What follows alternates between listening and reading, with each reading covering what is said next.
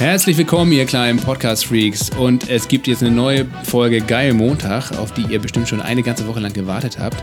Wir sind Lasse und Paul und bei uns im Podcast sprechen wir mit Menschen, denen der Sinn ihrer Arbeit wichtiger ist als das bloße Geld verdienen. Ja, denn wir glauben, dass es immer noch viel zu viele Leute gibt, die nicht überzeugt sind von dem, was sie tun und deswegen am Montag leider schlecht gelaunt zur Arbeit gehen. Damit wollen wir uns aber nicht abfinden und unterhalten uns mit unseren Gästen über ihre Arbeit und vor allem, warum sie das tun, was sie tun.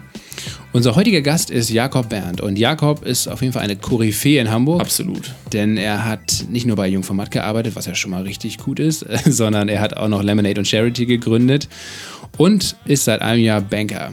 Er ist nicht nur Banker, sondern er hat eine Bank gegründet und zwar in nachhaltig, online und geil.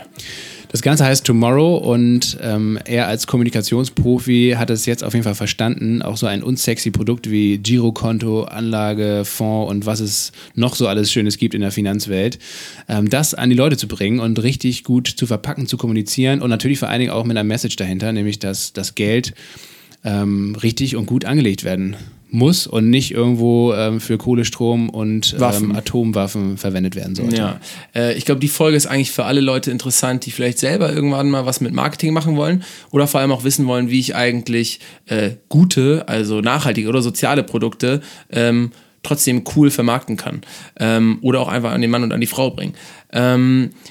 Ähm, bei Jakob ist nicht nur interessant, was er sagt, sondern vor allem auch, wie er es sagt. Also da merkt man, er ist absoluter Kommunikationsprofi und selbst so ein Thema wie Banken und Finanzen schafft er es schmackhaft zu machen. Man klebt an seinen Lippen und hat danach das Gefühl, man ist irgendwie schlauer. Wir sind auf jeden Fall schlauer äh, nach dieser Folge und wir hoffen, ihr seid es auch. Viel Spaß beim Zuhören.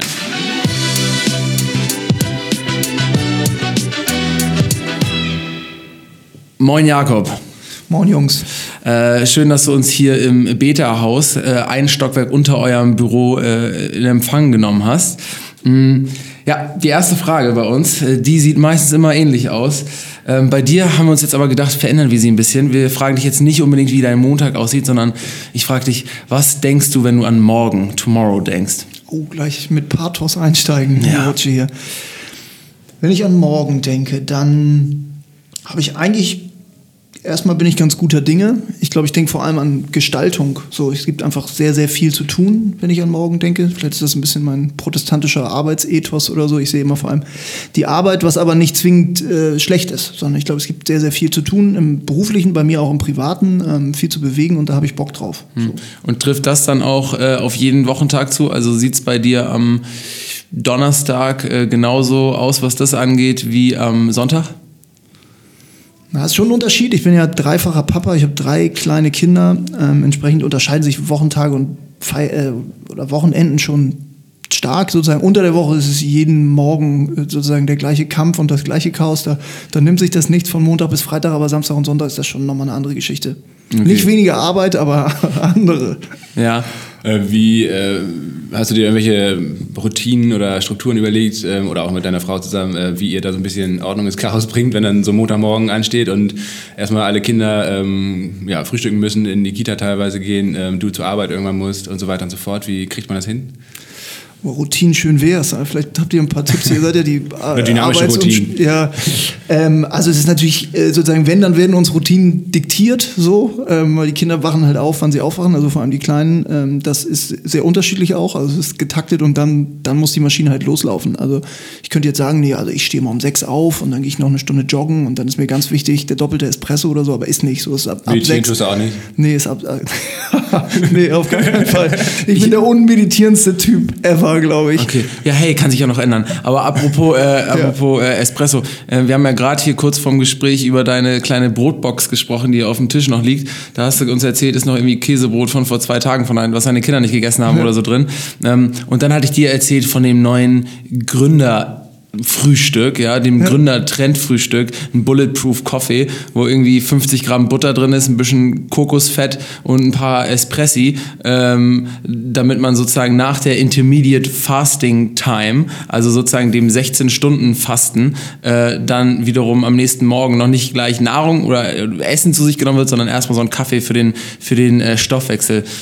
Du guckst doch ein bisschen so, als ob du da nicht so viel von hältst, ne? Ich, ich grins mir eigentlich. Erstmal frage ich mich, ob es das, gibt es das überhaupt oder hat sich das irgendwie die die Gründerszene ausgedacht. Nee, das so. gibt's tatsächlich. Also Also ich habe schon es zwei Leute Menschen, kennengelernt, die machen machen das, Ja, ja. wirklich wahr? Wer ist das denn? Berliner, auf jeden Fall Berliner. Ja, das sind Berliner. Wie sollte es auch anders sein? Berliner Gründer. Nee, keine Ahnung. Ken, kannte ich nicht bis dato. Ähm, Werde ich, glaube ich, auch jetzt gleich schon vergessen haben. Und selbst wenn nicht, ist eher, eher nicht so meins. Wie ich generell so ein bisschen avers bin gegenüber diesen ganzen Gründermythen und was Gründer tun oder Gründer tun müssten oder was Gründer von normalen Menschen unterscheidet oder so. Ich finde es immer diese Trennlinien so ein bisschen absurd und dazu gehört natürlich auch das, das richtige Kaff Frühstück am Morgen. Nee. Quatsch ist das, sag ich. Und ihr sitzt ja hier im Beta-Haus, also auch in, äh, in Fußreichweite von, äh, von deinem Zuhause im Karoviertel. Ja. Und ähm, habt ihr noch irgendwo anders ähm, irgendwie Leute sitzen, Programmierer zum Beispiel, oder habt ihr es wirklich hinbekommen, dass ihr alle ganz zentral hier in Hamburg am, am Start habt und äh, in einem Büro zusammenarbeitet? Also der Großteil des Teams sitzt hier, tatsächlich direkt über uns, sind so ähm, zehn Leute jetzt. Das sind zwei Drittel des Teams, insgesamt sind wir 15. Ähm, genau, also der, der Kern, also ich und meine beiden Partner, äh, Inas und Michael sitzen hier, dann der, das Mobile Development Team sitzt hier, Marketing, ähm, Operations und äh, so HR und sowas. Und ein Teil des Backend-Teams. Und dann haben wir aber nochmal fünf Leute, die tatsächlich in der Weltgeschichte verteilt sind. Wir haben einen Kollegen in Indien sitzen, drei in Berlin und einen in Schottland im Moment. Und wie viele Leute seid ihr insgesamt? 15 dann. Also 15. je nachdem, wie viel du, ich glaube 13 Festangestellte und dann kommen noch so zwei, drei Festfreie dazu, die auch noch teilweise andere Sachen machen, aber den Großteil ihrer Energien in Tomorrow stecken. Ja. Und wie ähm, habt ihr zum Beispiel die, die Leute, die jetzt remote arbeiten in Indien oder in Schottland, ähm, wie sind die eu auf euch zugekommen oder umgekehrt, wie habt ihr die gefunden? War das eine schwierige Suche? Ähm, Ähm, ja, dass wir insgesamt äh, sozusagen, der Großteil des Teams ist ja im Technologiebereich unterwegs und das ganze Thema Tech-Recruiting ist eine große Herausforderung. So, es sind alles die, die Talente da zu finden und dann auch für, für unser Unternehmen zu begeistern ist. Ähm, ist eine Herausforderung so, weil das ist ein rares Gut. Die guten Leute, alle wollen die haben. Die sind entsprechend äh, teuer und äh, selbstbewusst unterwegs. Ähm, en, entsprechend fließt da schon einiges an Energie und Zeit rein, die Leute zu finden, weil wir auch dann doch relativ hohe Ansprüche haben. Also Inas, mein Partner, der so den ganzen Bereich Technologie, Produkt, der ist ähm, extrem äh, penibel äh, bis streberhaft, was solche Sachen angeht. Also ich glaube, wir legen die Latte da schon ganz schön hoch. Ähm, entsprechend ist das so eine Mischung aus aktiv rekrutieren sozusagen und wirklich gucken in den ganzen Netzwerken und Plattformen, die es gibt, als auch Netzwerk dann. Also ich glaube tatsächlich, der, der Mann in Schottland und auch unser äh, Kollege, der in Berlin sitzt, die sind tatsächlich über Bekannte irgendwie zu uns gestoßen und dann, also ja, eben habe ich gesagt, es ist mega schwierig, dann greift aber, glaube ich, schon die Besonderheit unserer Unternehmung, die die Leute dann schon ähm, vielleicht das Ganze spannender finden lässt, als wenn jetzt irgendwie, keine Ahnung, denke jetzt mir irgendwas aus, MyTaxi anrufen würde und irgendwie den 38. Junior Backend Developer suchen würde. Ja. So. Ähm, wenn wir vielleicht nochmal einen ganz kleinen äh, Schritt zurück machen, dann kann ich hier auf meinen Notizzettel schauen und sehe, dass ich mir ein, ähm, ein ein Stichwort gemacht habe, das passt auch ganz gut zum Thema, äh, und zwar Leben und Aufwachsen im Kalorienviertel. Aber das ist wahrscheinlich ein Rechtschreibfehler. Ähm, Lasse, du hast mir ja gestern erzählt, dass äh, Jakob hier in einem äh, sehr zentral gelegenen Hamburger Stadtteil groß geworden ist. Das war aber nicht das Kalorienviertel. Nee, das müsste uns Jakob mal erzählen. Ähm, also das Karolinviertel, da wohnt er jetzt äh, auch schon eine geraume Zeit, aber aufgewachsen bist du da, glaube ich, nicht, Jakob, oder? Ja, nicht ganz. Ich bin Hamburger, ich bin tatsächlich hier groß geworden und äh, weil man das Studium jetzt mal ausblendet, sozusagen, habe auch äh, den ganz großen Teil meines Lebens hier verbracht. Ich bin in Eim- Eimsbüttel groß geworden, also nicht so weit von hier. Ähm, genau. Und äh, jetzt lebe ich aber schon seit, ich glaube, fast 20 Jahren auf St. Pauli, äh, nicht ganz 18 Jahre oder so. Und das Karolinviertel ist so eine kleine Oase innerhalb St. Paulis. Es ist offiziell gar kein Stadtteil, sondern es sind nur vier Straßen, die es irgendwie in, in den Lonely Planet geschafft haben und deswegen sozusagen so ein bisschen Renommee haben. Aber am Ende ist das ein kleiner Teil von St. Pauli, genau wie das Beta-Haus, wo wir jetzt hier gerade sitzen und schnacken, auch ein Teil davon ist. Und hier bin ich schon sehr lange, beruflich und auch privat zu Hause, genau.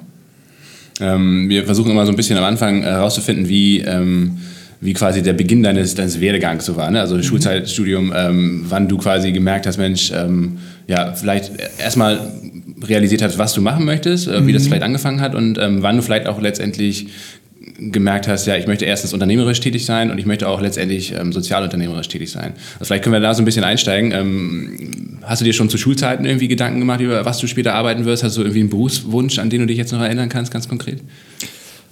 Nee, so wirklich nicht. Also wenn die, die Berufswünsche, die mir so einfallen, waren eher so die, als ich fünf war oder so, als ich irgendwie so Elefantenschützer werden wollte, glaube ich, mit so einem Jeep durch die Savanne heizen und irgendwie Wilderer verjagen oder so.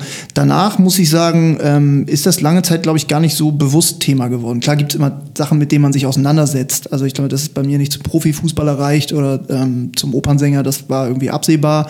Und dass das ganze Thema Kommunikation, Medien, Kulturkontext schon was ist, was mich immer irgendwie beschäftigt hat und ich mich gerne mit Sprache auseinandergesetzt habe. Ich glaube, das hat schon so ein bisschen da, darauf hingedeutet, wo die Reise mal hingehen könnte. Aber es war jetzt nicht so ein bewusstes Thema. Ich weiß, ich möchte irgendwie Journalist werden oder äh, Kommunikationsmensch oder Marketeer oder so. Das hat sich ehrlich gesagt auch bis durch das Studium noch durchgezogen. Dass es eher Themen sind, die mich irgendwie faszinieren oder Orte, die mich, die mich irgendwie anziehen und wo ich dann irgendwie mich mit beschäftige, als dass es so ein, so ein, so ein Zielbild ist, wo ich denke, ich möchte mal bei der Zeit landen oder mhm. so.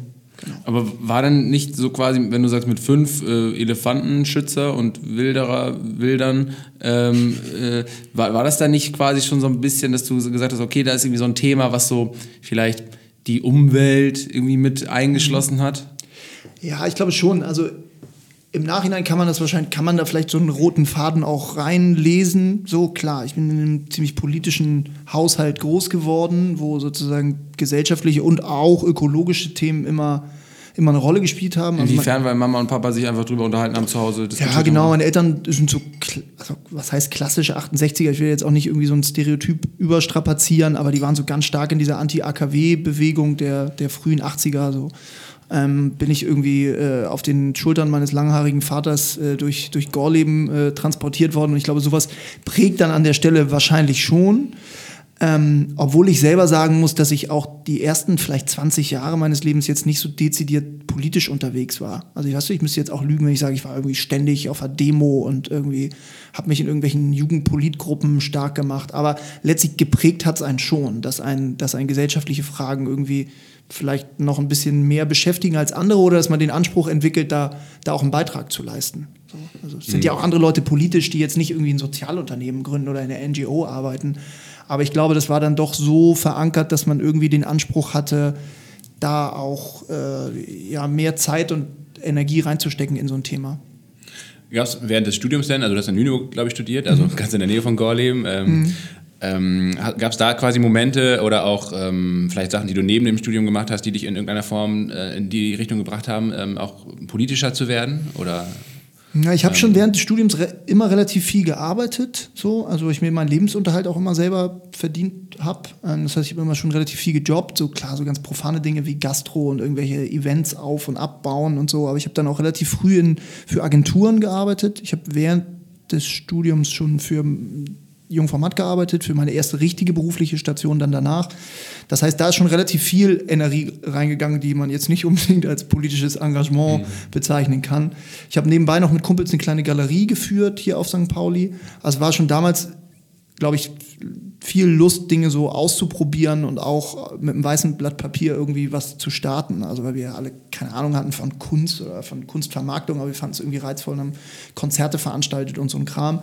Aber ich glaube, dieses soziale Engagement war da wahrscheinlich eher im, im Hinterkopf schon irgendwie am, am Entstehen, aber das habe ich jetzt nicht gelebt in der Form. Ja, okay. Also einer deiner ersten Jobs war dann äh, während, während deiner Studienzeit bei Jungformat, hast du gerade gesagt? Genau. Ähm, und du hast ja auch Kommunikation bzw. Medien studiert, richtig? Ja, ich habe Kulturwissenschaften studiert in Lüneburg, genau, an der Leuphana. Also hieß damals noch nicht hochtrabend Leuphana, sondern einfach Universität Lüneburg.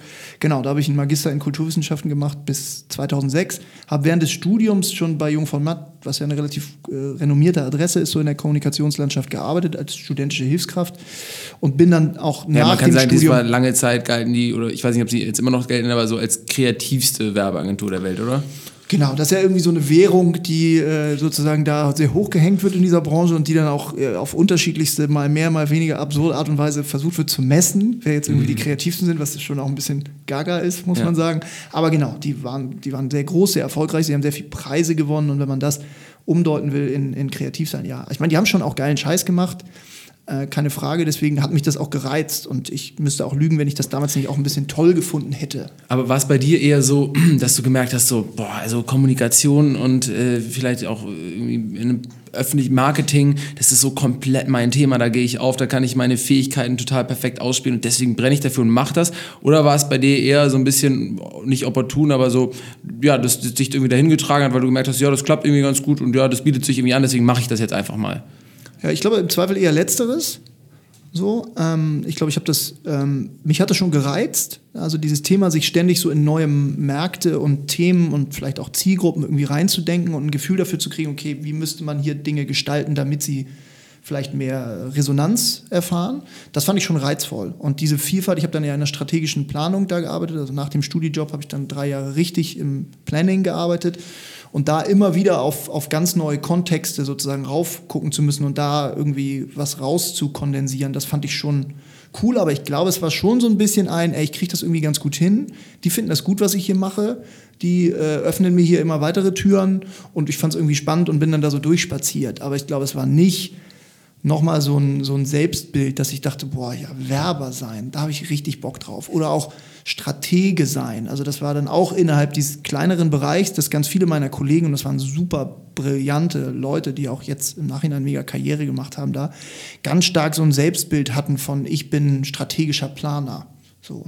Und das hatte ich irgendwie nie. Also ich mhm. hätte mich nie irgendwo vorgestellt und gesagt, ich bin Jakob, ich bin strategischer Planer, da bin ich wahnsinnig gut drin, das will ich meinen Lebtag machen. Ja, ohne dass das jetzt meine eigene Meinung ist, ähm, gibt es ja viele Leute, die äh, wahrscheinlich einem Werber unterstellen würden, dass er ein schlechtes Gewissen haben sollte. Ja? Nicht nur, weil die Werbebranche häufig auch als sehr verrucht und äh, mhm. äh, teilweise ein bisschen abgefuckt gilt, sondern ähm, ja, weil manche Leute sagen, ja, die Inhalte sind eigentlich, die dienen jetzt nur dem Kapitalismus, man verkauft mhm. eigentlich nur irgendwelche unnützen Sachen etc. pp. War das was, wo du entweder selber vielleicht mal so ein schlechtes Gewissen hattest, allein auch weil es von außen dann nicht rangetragen wurde, oder ähm, was, wo du zum Beispiel mit deinen Eltern, du hast ja schon gesagt, eher wahrscheinlich mhm. im linken Spektrum politisch ein bisschen einzuordnen, ähm, äh, äh, ja, ein bisschen Gegenwind bekommen hast oder die gesagt haben, ja, muss das jetzt wirklich sein?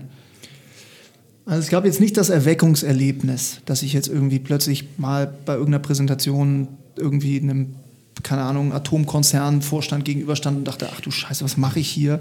Ich glaube, es war eher so ein schleichender Prozess, dass ich gemerkt habe, ähm, dass das schon sehr, sehr wenig mit dem zu tun hat, was mich so als, als Privatmensch irgendwie umtreibt und was so die Werte, die man selber irgendwie lebt, mit denen man groß geworden ist und die man auch im sonstigen Alltag irgendwie anwendet dass man irgendwie dann ein halbes Jahr an irgendeiner Präsentation zur Einführung der neuen S-Klasse rumschraubt und irgendwie denkt, Alter, ich habe gar kein Auto. Ich finde es einfach total albern, das Ganze.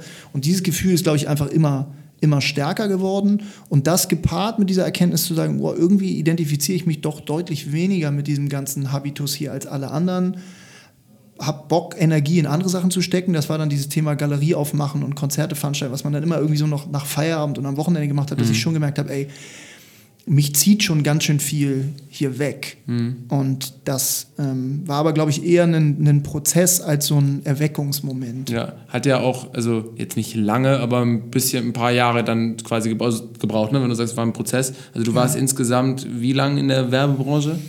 Ja, es kommt darauf an, was du mitzählst. Ich glaube, bei euch war ungefähr fünf Jahre da, davon aber jetzt zweieinhalb, zwei, drei Viertel so richtig fest. Als, mhm. Also im Sinne von Studium zu Ende, Vertrag unterschreiben, nichts anderes mehr machen auf ja. dem Papier. Würdest du jetzt im Nachhinein sagen, ähm, in der Zeit hast du wirklich was, was, gelernt, was du auch heute wirklich noch regelmäßig anwendest oder was dich jetzt auch in deinem jetzigen Tun irgendwie weiterbringt? Also, keine Ahnung, sei es nun irgendwelche, äh, irgendwelche Methodiken, äh, mhm. sich in, einer bestimmten, in einem bestimmten Kontext zu nähern oder ähm, ja, vielleicht auch irgendwelche Werkzeuge, die du irgendwie im täglichen äh, Arbeitsleben mhm. irgendwie benutzt oder wie auch immer?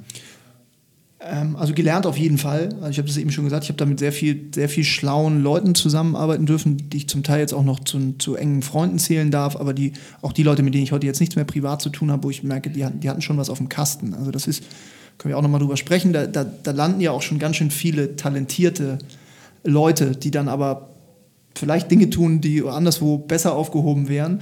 So, also definitiv habe ich da sehr viel mitgenommen, von Leuten lernen dürfen. Weniger Tools, obwohl ich eh nicht so ein Tool-Typ bin. Ich wünschte mir manchmal, ich hätte jetzt irgendwie so die fünf geilen Methodiken äh, mitgenommen, die ich heute durchaus noch gut brauchen dürfte, wenn es irgendwie darum geht, man muss jetzt mal ein Markenmodell basteln oder irgendeinen eine Kommunikationsstrategie durchtakten oder so.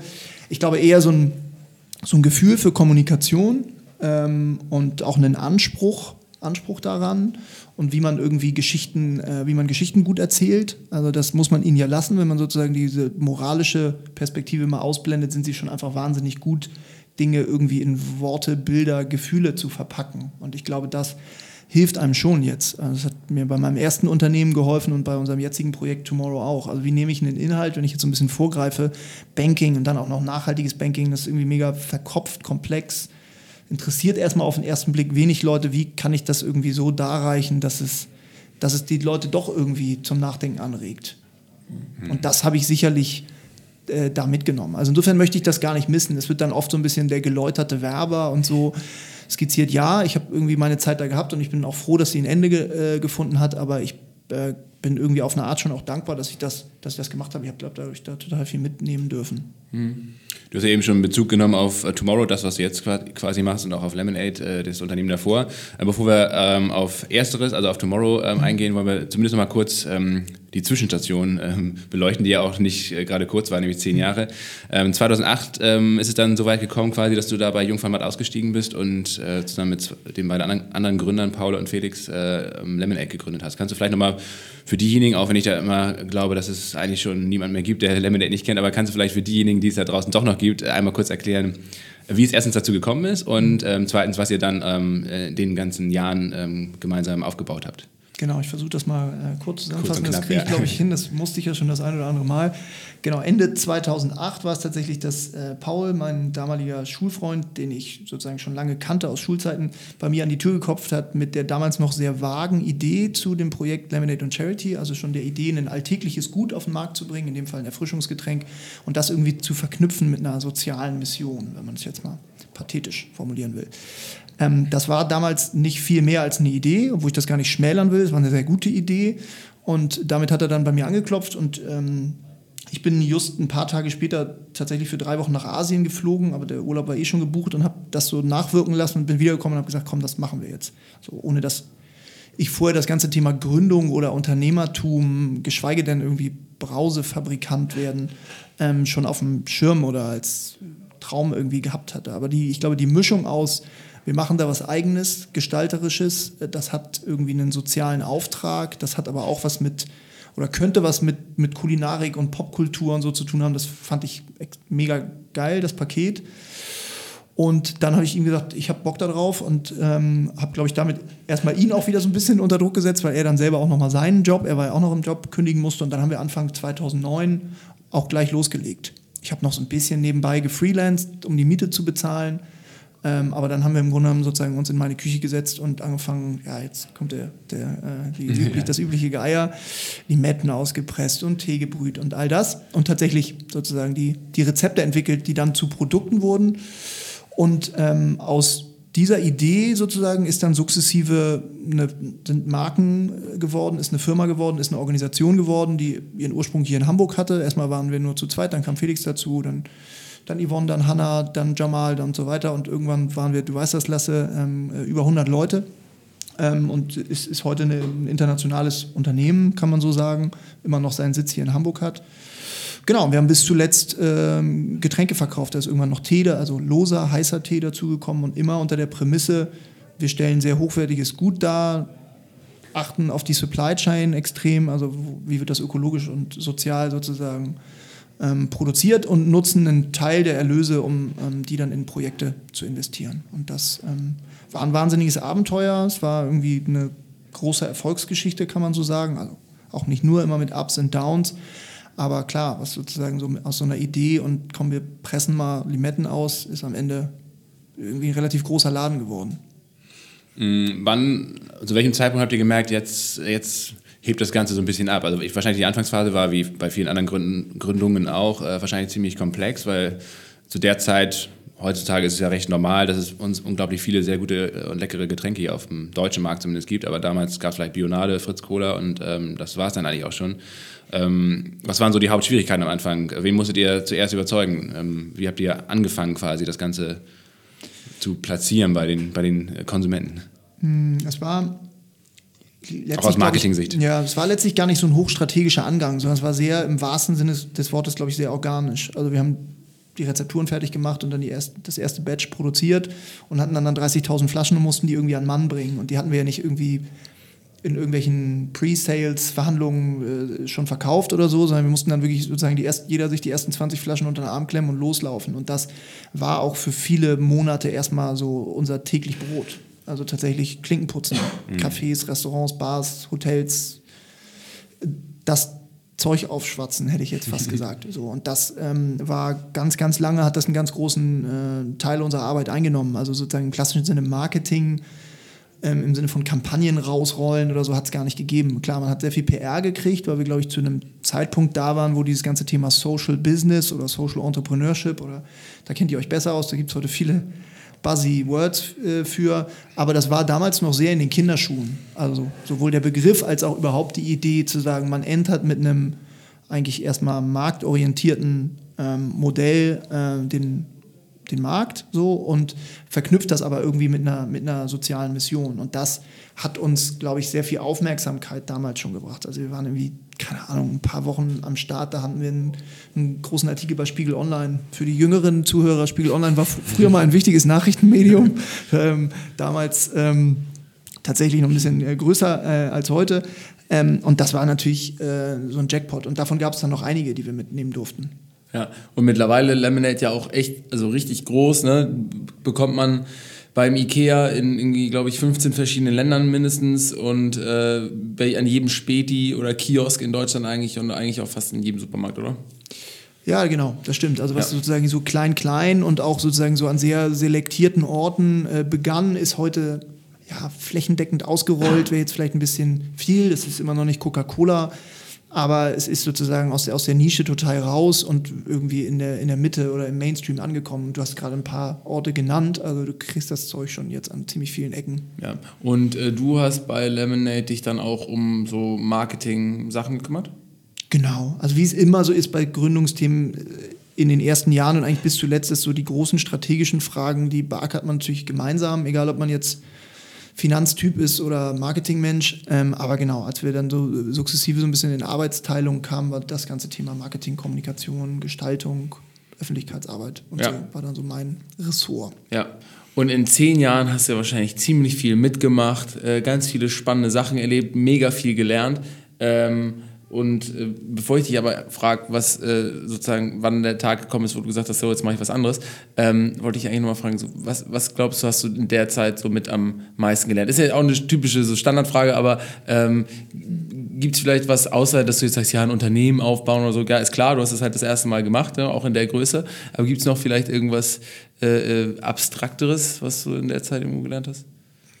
Boah, das. Ähm jetzt aus dem Stehgreif schwierig. Ich glaube, es war natürlich, wie du gesagt hast, ich kann da jetzt fast nur. Sind ja auch zehn Jahre. Also mit einer Floskel ja. drauf an, aber ich glaube, es war, es war einfach wahnsinnig viel, was man gelernt hat. Also alles war ja Neuland sozusagen. Also was, was war fachlich Neuland, also im Sinne von sozusagen, wie, wie entwickelst du so ein Produkt, wie sorgst du dafür, dass es irgendwie schmeckt und äh, hochwertig ist und bleibt, äh, wie, wie bringst du es an den Mann, wie erzählst du so eine Geschichte, wie entwickelst du eine Organisation, wie auch über Deutschlands Grenzen hinaus. Äh, also das war ja alles ständig neu. Insofern mhm. und auch wenig, worauf man jetzt irgendwie so Bezug nehmen konnte aus der Ausbildung oder so. Ja, mhm. wie gesagt, ich habe vorher in einer Agentur gearbeitet, da hat man jetzt sozusagen, was Kommunikation angeht, nicht bei Null angefangen, aber das war ja nur ein, ein kleiner Teilbereich dessen, was wir da gemacht haben. Mhm. Insofern war das alles eine Monster-Lernkurve. Bis zuletzt natürlich auch ab einer gewissen Größenordnung, wie wie schaffst du auch eine Kultur in so einem Laden? Wie bewahrst du die auch? Wie gehst du mit der Rolle als Führungskraft um, die man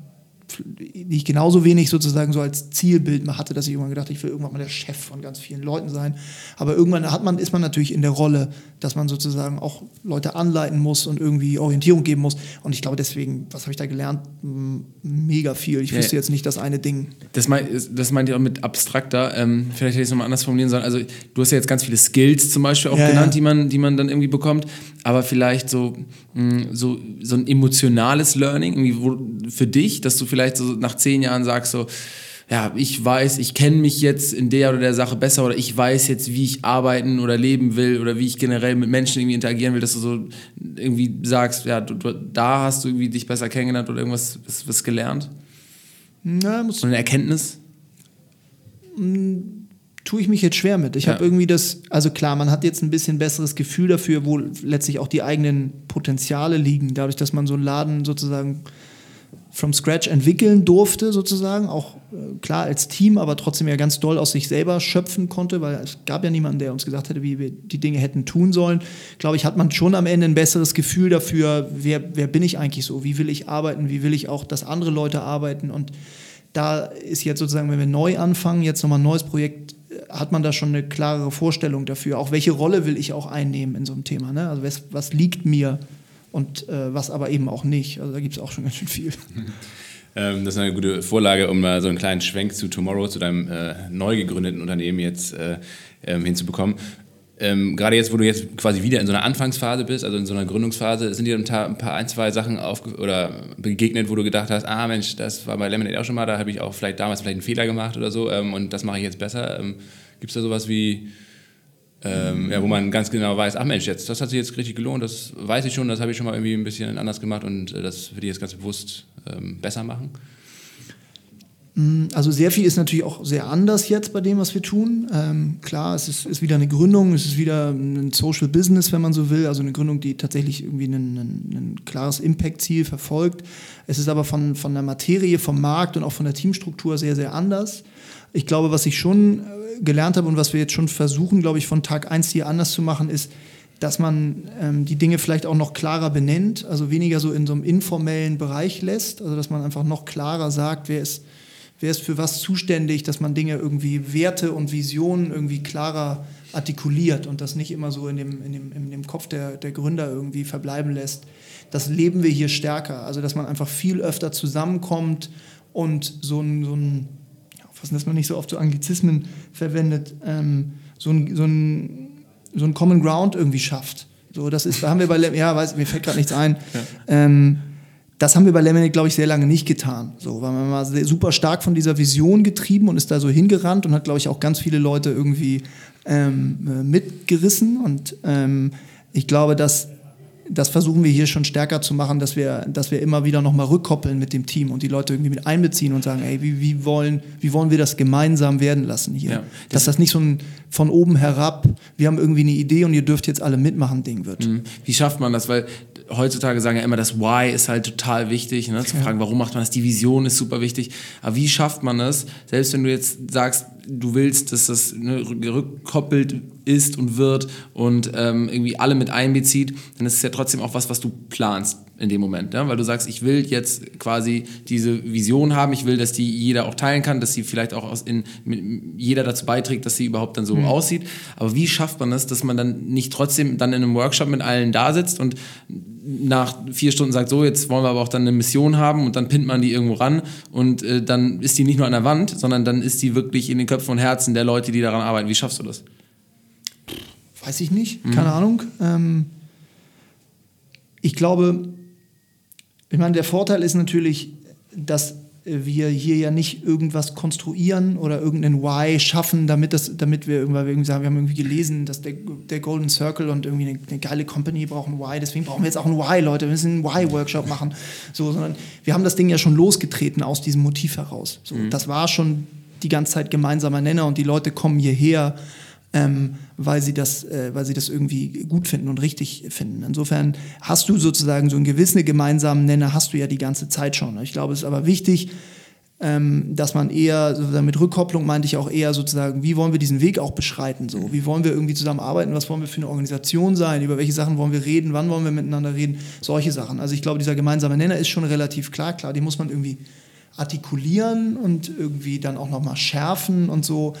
Aber ich denke, dieser, dieser Startpunkt, warum machen wir das Ganze hier überhaupt, der ist irgendwie relativ äh, fraglos. So. Ja, okay, dann erzähl nochmal. Also, du warst ja bei Lemonade und dann gab es irgendwann einen Startpunkt, wo du gesagt hast, äh, neues Thema.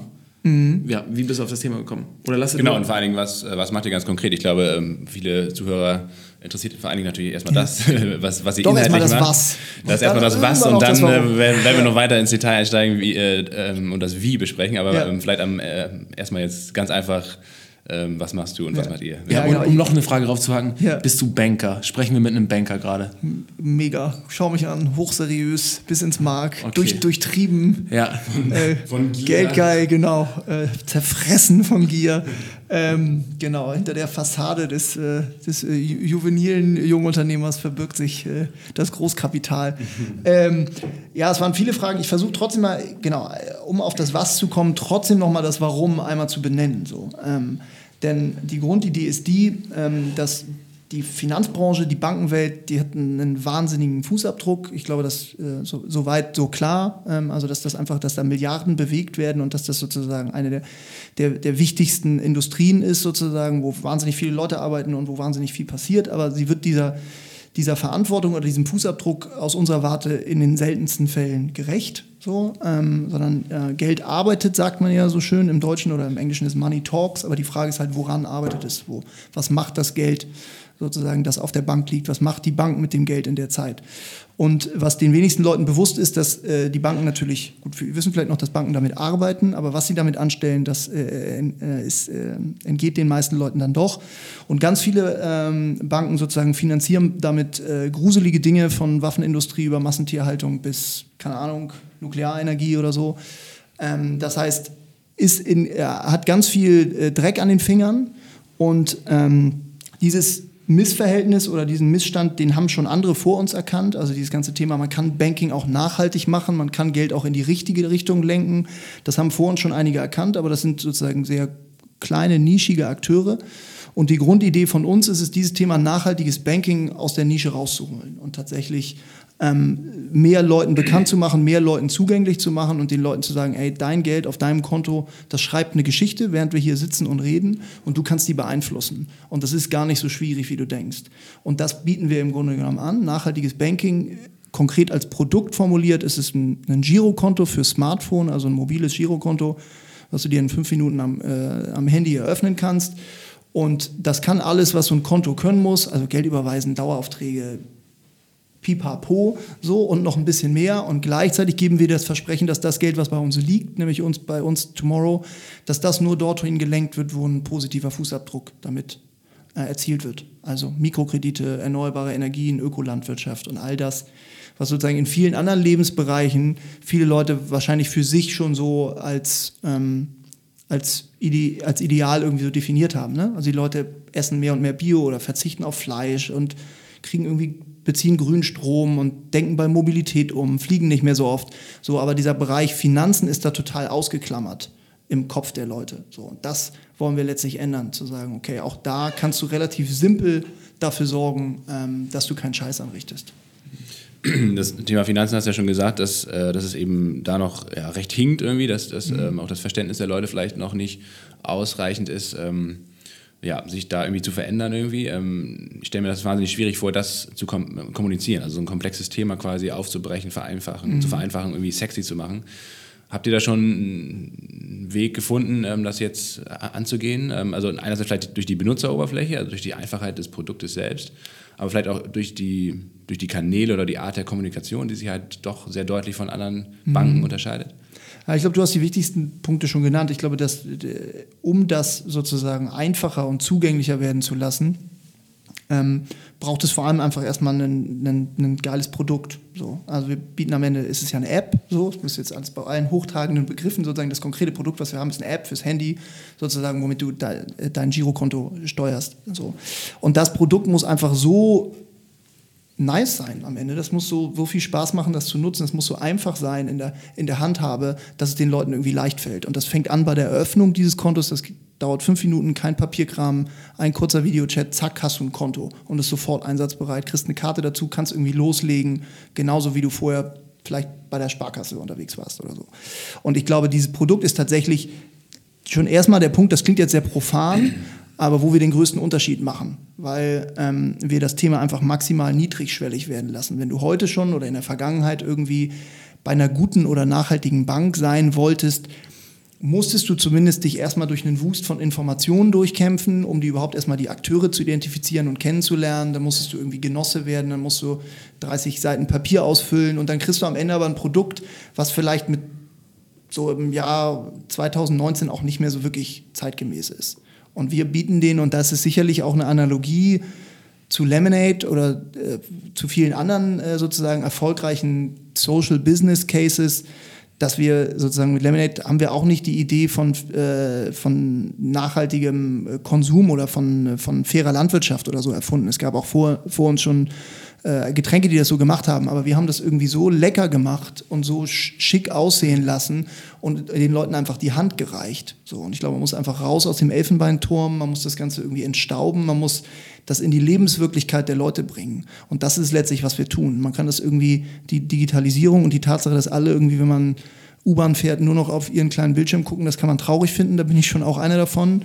Ähm, aber es ist sozusagen auch ein Fakt, sozusagen. Das ist, die Leute leben mit diesen Dingern, sie mach, äh, kontrollieren ganz viele Lebensbereiche darüber, sie gucken darüber Fußballergebnisse, sie tindern darüber, keine Ahnung was, so und sie werden darüber auch banken, so wie sie alle anderen Lebensbereiche auch über dieses Ding steuern. Und da, das, das muss man einfach sehen und ihnen was anbieten, was da reinpasst in diese Lebenswirklichkeit. Ja. Und wenn man das nicht tut, dann, dann wird man sie nicht, wird man sie nicht erreichen. Und das ist, glaube ich, jetzt habe ich sehr weit ausgeholt und mhm. rede immer noch nur über das Produkt.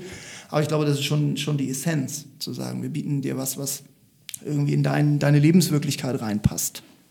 Wie ist denn der Status quo bei euch? Also ihr habt ihr vor einem Jahr ungefähr, glaube ich, ähm, gestartet. Ähm, wie ist jetzt gerade so äh, die Situation? Wie viele Leute nutzen euer Konto schon? Und mhm. also wir sind jetzt ein Jahr dabei, genau. Ähm, jetzt im, Januar 2018 gestartet. Wir sind jetzt 15 Leute, ähm, habe ich vorhin gesagt. Der Großteil hier, der Rest verteilt sich so ein bisschen in, in der Weltgeschichte. Wir haben ähm, in der Zeit ungefähr ein halbes Jahr lang sozusagen an dem sogenannten MVP, also an dem, an dem Basisprodukt rumgeschraubt. Das haben wir im ähm, Sommer dann letzten Jahres, ähm, haben wir die Beta-Phase, also eine sogenannte Testphase losgetreten für drei, vier Monate, hat so ein kleiner Zirkel von 300 Testern und Testerinnen das Konto schon mal eröffnen dürfen. Und das war auch gut so, dass wir eine Testphase gemacht haben. Da gab es natürlich irgendwie noch wahnsinnig viel zu verbessern und zu optimieren. Haben uns wahnsinnig viel Feedback gegeben und uns geholfen, das, das Ding einfach besser, stabiler, zeitgemäßer werden zu lassen. So, die Phase hat auch noch mal drei, vier Monate gedauert und dann haben wir im November jetzt richtig gelauncht, wenn man so will. Also haben das Produkt offiziell an den Markt gebracht, haben eine Party geschmissen, haben Pressemeldungen verschickt und all das, was so dazugehört. Und jetzt kannst du dir das runterladen in den gängigen App Stores und ähm, kannst dir ein Konto eröffnen. Das ist immer noch ein bisschen ein Soft-Launch gewesen, wenn man so will. Also wir haben so eine sogenannte Warteliste dazwischen. Das heißt, wer heute irgendwie von Tomorrow hört oder liest und auf die Website geht und sagt, ich will mitmachen, der landet erstmal noch kurz auf einer Warteliste, weil wir nicht sofort alle Leute ein Konto eröffnen lassen können, weil wir einfach die ganzen Prozesse noch äh, besser in den Griff kriegen wollten oder sicher gehen wollten, dass das auch klappt. Da sind jetzt äh, ein paar tausend Leute auf der Warteliste. Richtige Konten haben schon so 1500 Kunden und Kundinnen glaube ich, die sind unterwegs und bezahlen und machen und tun. Und die anderen paar tausend, die da schon warten, äh, die holen wir jetzt in den nächsten Wochen an Bord. Also ich glaube, dieses Thema, ich weiß nicht, wann das hier live geht, unser Gespräch, aber es kann auch sein, dass das ganze Thema Soft Launch und Warteliste dann vielleicht auch schon hinfällig ist. Hm. Ja, und das funktioniert auch ganz gut, kann ich bestätigen. Also ich habe mittlerweile auch ein äh, Konto bei euch eröffnet und sogar die Karte schon bekommen und so weiter und so fort. Also ähm, ist gar nicht so kompliziert, wie man denkt. Und auch gar nicht so kompliziert wie bei anderen Banken äh, mit Papierkram. Also alle Versprechen, die du gerade aufgezählt hast, äh, sind auch in der Realität ähm, äh, ja, geprüft. Ja, und ich glaube, das gilt für ganz vieles. Also ähm, auch ich bin ja total neu im Finanzkontext. So, also als ich das meinen Kumpels oder irgendwie erzählt habe von dem Jahr, was jetzt sozusagen das, das neue Projekt ist, und gesagt haben, wir, wir bauen die erste digitale Nachhaltigkeitsbank oder die erste nachhaltige Digitalbank, wie auch immer du es drehen willst, haben natürlich die Leute schon erstmal so ein bisschen die Stirn gerunzelt oder äh, das für einen schlechten Scherz gehalten. So, weil ich bin weder Finanztyp noch besonders technologieaffin. Äh, ähm, aber ich finde diesen Hebel dahinter einfach einfach massiv. Und letztlich, wenn man sich dann ein bisschen damit beschäftigt, klar, wenn wir jetzt in die Tiefen einsteigen würden, da bin ich dann schon noch relativ blank. Also ich habe noch sehr viel Lernkurve vor mir. Aber das Grundkonzept, wie Banken arbeiten, ist so komplex dann doch wieder nicht, sozusagen. Also dass eine Bank einfach wirtschaftet mit den Geldern, dass sie Kredite vergibt oder selber investiert und so. Das ähm, erscheint von draußen immer so, so wahnsinnig komplex. Und ich glaube, es ist auch so ein, so ein Gestus, den irgendwie so Banken und Finanzakteure irgendwie so etabliert haben, dass es so eine krasse Blackbox ist. Mhm. So ein, ähm, keiner weiß so genau, was die da machen und äh, ähm, irgendwie mit äh, Spekulationen und Boni und Pipapo und alle Leute haben so ein, irgendwie so ein diffus schlechtes Gefühl, aber die lassen dich ja auch nicht, nicht reingucken. Also es gibt wenige äh, positive Ausnahmen schon und wir wollen jetzt eine davon sein. Aber ich glaube, das ist neben diesem Thema, wir bauen ein geiles Produkt und wir machen irgendwie die Kommunikation anders. So ein drittes Thema ist diese Transparenzsäule zu sagen, ey, wir lassen euch einfach äh, zuschauen hier bei dem, was wir machen. Und wir erklären euch die Dinge, wir versuchen die in eine, in eine, in eine Begriff, äh, verständliche Sprache zu tun. Wir legen unseren gesamten Produktfahrplan fürs nächste Jahr offen. Das heißt, ihr könnt sehen, an welchen Features wir arbeiten. Ihr könnt uns auch sagen, an welchen wir noch mehr arbeiten sollen, weil uns die, äh, euch die am wichtigsten sind. Und in der App selber zeigen wir euch sozusagen in Echtzeit, wie viele Leute sind dabei, über wie viel Geld verfügen wir, was machen wir mit dem Geld, wenn wir es investieren, nach welchen Kriterien investieren wir das. Und ich glaube, dieses Maß an Zugänglichkeit oder Nahbarkeit, das ist schon ein, ein, Paradigmenwechsel in der Branche, ja. die einfach sonst sagt, gib mir dein Geld und halt die Schnauze und freu dich auf dreieinhalb Prozent am Ende des Jahres. Ja, ja, ist eigentlich ganz cool, dass du das sagst. Ich habe mir auch aufgeschrieben, äh, erzähl uns mal was über Leitzins, Zentralbanken und Derivaten, was wir verstehen. ähm, ja. Und ist ganz lustig, weil wenn du darüber sprichst, haben wir eigentlich so ein bisschen das Gefühl, so geil, das ist einer von uns. Ja. Weißt du, der, der auch nicht wusste, was das, was das alles soll und wie es eigentlich geht und der vielleicht auch davor stand und dachte so, das ist ein ganz schön großer Brocken jetzt, dem ich mich da äh, widme. Ähm, ja. Aber der ist langsam auch für sich einfach entschlüsselt und ne, zu einem großen Teil, da stellst du, oder da bist du jetzt wahrscheinlich auch ein bisschen bescheiden, äh, sagst jetzt, dass du es noch nicht ganz irgendwie ähm, in die Tiefe eingestiegen bist, aber du bist ja wahrscheinlich trotzdem weiter als 99 Prozent sozusagen äh, vom Rest der Bevölkerung. Ähm, ist ganz lustig, weil der, ähm, ich glaube, der neue Marketingchef der Deutschen Bank, mit dem hatte ich neulich einen Podcast gehört, mhm. ähm, das ist auch ein Ex-Werber. Äh, ja, Wie heißt der? Das weiß ich nicht. Okay. Ein relativ junger Typ auch und ähm, hat ja auch ein bisschen Arbeit vor sich. Ja, genau, ein bisschen Arbeit oh, vor sich, stimmt. Aber das ist lustig, weil der hat auch gesagt, ja, ganz ehrlich, weil ähm, das ist so schwer, Leute dazu zu bekommen, ja, weil die Deutsche Bank ja jetzt auch ne, im Investmentsektor, da haben die bisschen einstecken müssen. Da mhm. geht jetzt nicht mehr ganz so viel wie, wie vor irgendwie zehn Jahren. Und jetzt angeblich widmen sie sich auch wieder mehr so den kleineren ne, privaten Kunden, ähm, was natürlich aber auch viele Banken immer sagen. Aber er sagt, es ist so schwer, dass Leute mal ein Girokonto wechseln oder mal mhm. zu einer anderen Bank wechseln oder so. Und da musst du halt richtige Geschichten erzählen oder mit einfach neuen Infos und, und mhm. Dingen und Ansätzen um die Ecke kommen. Weiß ich nicht, inwieweit das die Deutsche Bank macht, aber so wie du das gerade beschrieben hast, ähm, ja, wird es irgendwie einem klar, wie das gehen Obwohl könnte. ich glaube, diese Wahrheit, also das ist lange so gewesen, dass der Wechselwille total gering war. Also dass die Leute haben irgendwie das auch wieder jetzt nicht von mir unbedingt auf andere schließen, aber in meinem eigenen Beispiel so, da haben die Eltern irgendwie einem vor 22 Jahren bei der lokalen Sparkasse ein Konto öffnen und irgendwie ist man immer noch da. Klar, der eine oder andere hat irgendwie mal was anderes, weil er war irgendwie im Ausland und brauchte eine Kreditkarte, mit der er umsonst abheben konnte, aber sonst sind die Leute sozusagen sehr, sehr lange schon heimisch bei dem Kreditinstitut, wo irgendjemand sie mal angemeldet hat. Mhm. So. Tim aber, Alexander heißt er. Ich habe gerade nachgeschaut. Okay, kenne ich. Ähm, aber das erodiert schon ein bisschen, weil äh, ich, ich habe das vorhin angesprochen, die Digitalisierung sozusagen haut äh, mit ihrer stählernen Faust auch in diesen Markt volle Kanne rein. Also das, was der Handel erlebt hat die letzten Jahre und sozusagen die Karstadts, die dahin siechen und verschwinden sozusagen und andere Akteure ähm, auf den Plan treten und plötzlich so ganz normal sind. Ähm, also klar, jetzt die Amazons oder keine Ahnung was dieser Welt. Ähm, und diese Veränderung steht der Finanzbranche auch massiv bevor. So. Und da treten jetzt Akteure, die auch gehypt werden, an der anderen Stelle schon auf den Plan. So. Und äh, die, die, die immer da waren, die haben schon, werden da ganz schön mit zu kämpfen haben und haben da jetzt auch schon mit zu kämpfen, weil sie einfach erstmal wahnsinnig veraltete Strukturen haben, weil irgendwie ihre Kundenbeziehungen sozusagen äh, kaputt oder nicht existent sind, weil sie total die Connection auch zu den Leuten verloren haben. Also wenn ich mit meinem, ich habe das jetzt schon öfter gebracht, das Beispiel, aber wenn ich mit meinem Bruder darüber spreche, mit meinem jüngsten Bruder, zehn Jahre jünger als ich, wenn ich den frage, ey, Jonas, wann warst du das letzte Mal bei deiner Bank? Sagt er, Digi, ich war noch nie bei meiner Bank. Was soll ja. ich bei meiner Bank? So, also, äh, und da ist halt einfach null Beziehung. So. Ja. Ähm, das, keine emotionale Verknüpfung zwischen denen, man, höchstens Misstrauen oder Desinteresse. So. Und ich glaube, dass das jetzt sozusagen, wo, wo durch Digitalisierung einfach das ganze Nutzungsverhalten sich schon nochmal rapide verändern wird ähm, und man den, anfängt, den Leuten Sachen zu bieten, die einfach viel besser sind als das, was sie von ihrer Bank kennen, plus ein Versprechen zu sagen, du kannst uns vertrauen und zu sagen, du bist hier Teil von einer, von einer positiven Bewegung, ähm, glaube ich, schon ein Momentum sozusagen erzeugen kann. Das ist noch mega viel Arbeit und wenn du mich, wenn ich auf dieses Jahr 2019 gucke, was wir uns vor, also da, ich will nicht sagen, da wird einem Angst und Bange, aber wir stehen ganz am Anfang erst. Mhm. Keine Frage. Wir sind da schon auch demütig genug. Aber ich glaube, der Zeitpunkt ist trotzdem perfekt, jetzt reinzugehen und sagen, ey, dieser Markt, der ist so kaputt, der ist moralisch kaputt, der ist von der Infrastruktur kaputt. So, da geht jetzt schon was. Hm.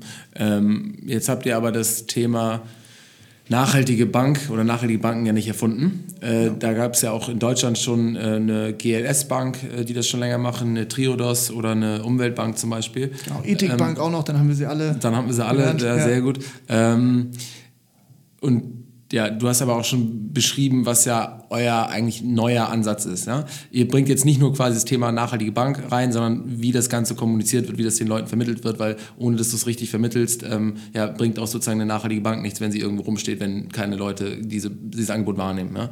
Ähm, Stichwort Transparenz.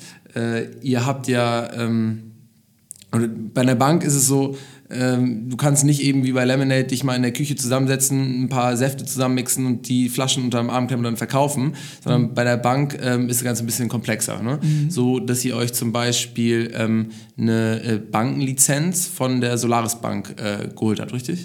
Ja, also geholt, genau. Wir, wir nutzen die Bankenlizenz der Solaris ah, okay, Bank. Das ja. ist äh, ein sogenannter Banking as a Service Provider. Da gibt es auch noch andere von, die sozusagen eine technologische und regulatorische Plattform bieten, an die sich Akteure wie wir andocken können. Also wir vor einem Jahr gestartet, große Ambitionen, aber natürlich auch relativ leere Taschen. Sozusagen, wir könnten jetzt nicht im Stehgreif mal so eine Banklizenz aus dem Hut zaubern und irgendwie großes Risk Management und Compliance aufbauen und uns mit der BaFin auseinandersetzen und so. Das ginge, aber da bräuchtest du viel mehr Geld und viel mehr Zeit.